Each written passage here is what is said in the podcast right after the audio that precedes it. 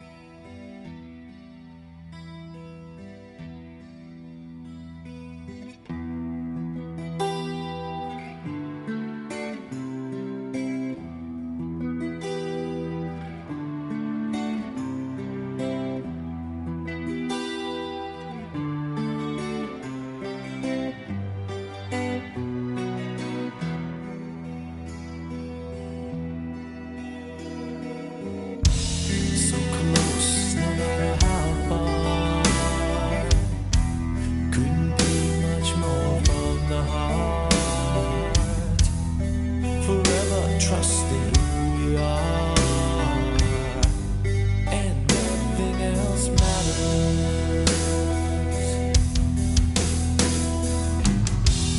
Never opened myself this way.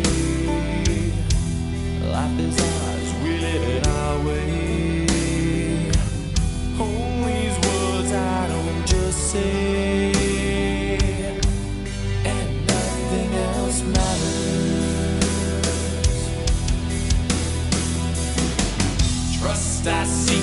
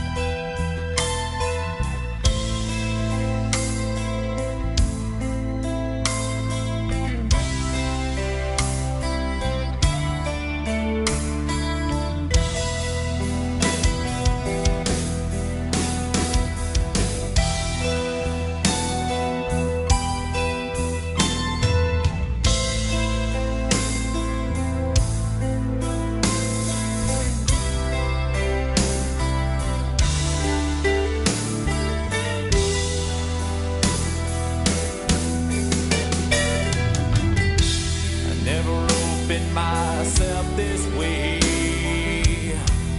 Life is ours, we live it